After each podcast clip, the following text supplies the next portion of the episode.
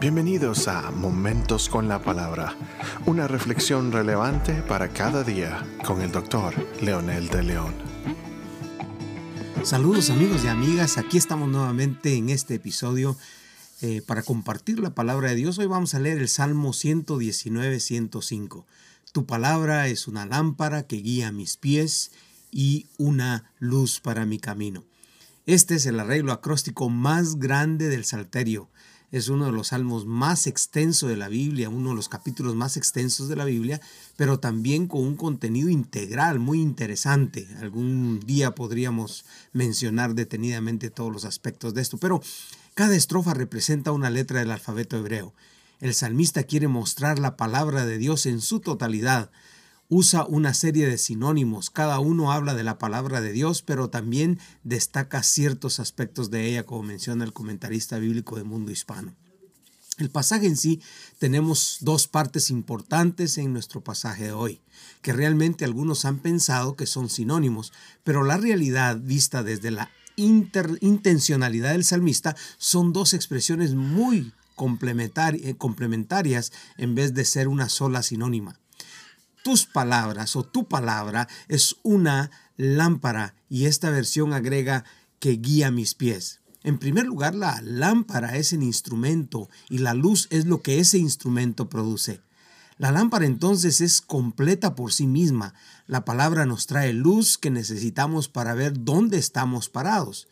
Esto es una condición actual. Estamos en un fango entre serpientes o en camino que no es correcto este instrumento entonces es el que nos ayuda como eh, a traernos la luz que nos va a enseñar dónde estamos parados para que salgamos de ese camino. Muchos hoy en día, por la insensibilidad o la capacidad que han tenido para adaptarse a su modo de vida, ya no ven que están en crisis. La mayoría de la gente que está en, planes de divorcio, en drogas, en vicios o haciéndose daño y haciéndole daño a la humanidad, expandiendo drogas o matando gente, piensan que están bien. No se dan cuenta que realmente están en problemas. Otros han criado un callo en el corazón, saben que están mal, pero lo, lo aceptan como asunto del destino o, o, que para eso nacieron y ya ni modo, ni nada ni nadie los puede ayudar se tiran al abandono y este abandono no necesariamente es vivir en, miseria o en pobreza, sino aceptar y vivir esta realidad, esta triste realidad que muchas veces pueden tener dinero, mucha fama, cualquier cosa, pero ellos saben que están haciendo daño. Otros han decidido voluntariamente convertirse en un problema social y deliberadamente maldicen la vida en su entorno. Por lo tanto, si esta palabra nos enseña nuestra condición, es tiempo de salir de este lugar en donde descubrimos que estamos ya metidos y que no tenemos ningún futuro, por supuesto, allí ningún buen futuro. Es aquí donde se aplica la segunda parte de nuestro texto, que la palabra es una luz para nuestro camino. Ya hemos mencionado en otros episodios que la luz aplicada como la palabra que es agua, vida y transforma es una, una palabra cuando se encarna funciona como una, tiene una función transformadora cuando se vive en esa realidad. Nos da inteligencia, nos da sabiduría cuando se aplica, como dice el libro de Proverbios también nos enseña a vivir mejor, a cambiar nuestros malos hábitos y a superar los que pensábamos eran insuperables. Una luz en el camino también nos enseña a no tropezar, a no caer de donde salimos. Nos ayuda a buscar las mejores rutas y los mejores senderos. Una luz nos ayuda a pasar de un lugar a otro en, un sendero iluminado. Esto es salir de mi zona pecaminosa para ir a una zona de justicia, de veracidad y santidad. Otro aspecto importante que debemos notar en este instrumento que trae luz es que realmente no necesitamos otro para salir de nuestra condición pecaminosa en que estamos.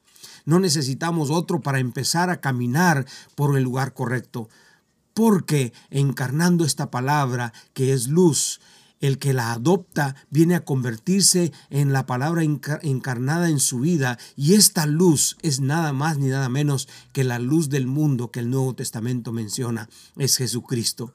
Significa poderosamente que el mismo Jesús a través de su Espíritu Santo nos guía personalmente a una novedad de vida.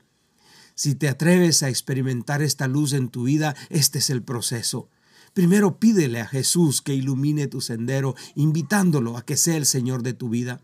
Segundo, reconoce que tu vida a la luz de lo que venimos diciendo no ha sido fructífera, porque quizás te has divorciado o estás a punto de hacerlo, estás en drogas o estás a punto de convertirte en un adicto, estás en tentación y estás a punto quizás de caer en adulterio, estás a punto de caer en venganza, estás a punto de robar o de hacer otra cosa que te puede destruir, que te puede hacer no solamente físicamente pasar en la cárcel, pero ser un alguien que va a estar huyendo toda su vida o va a sentirse culpable por toda su vida de esta desgracia.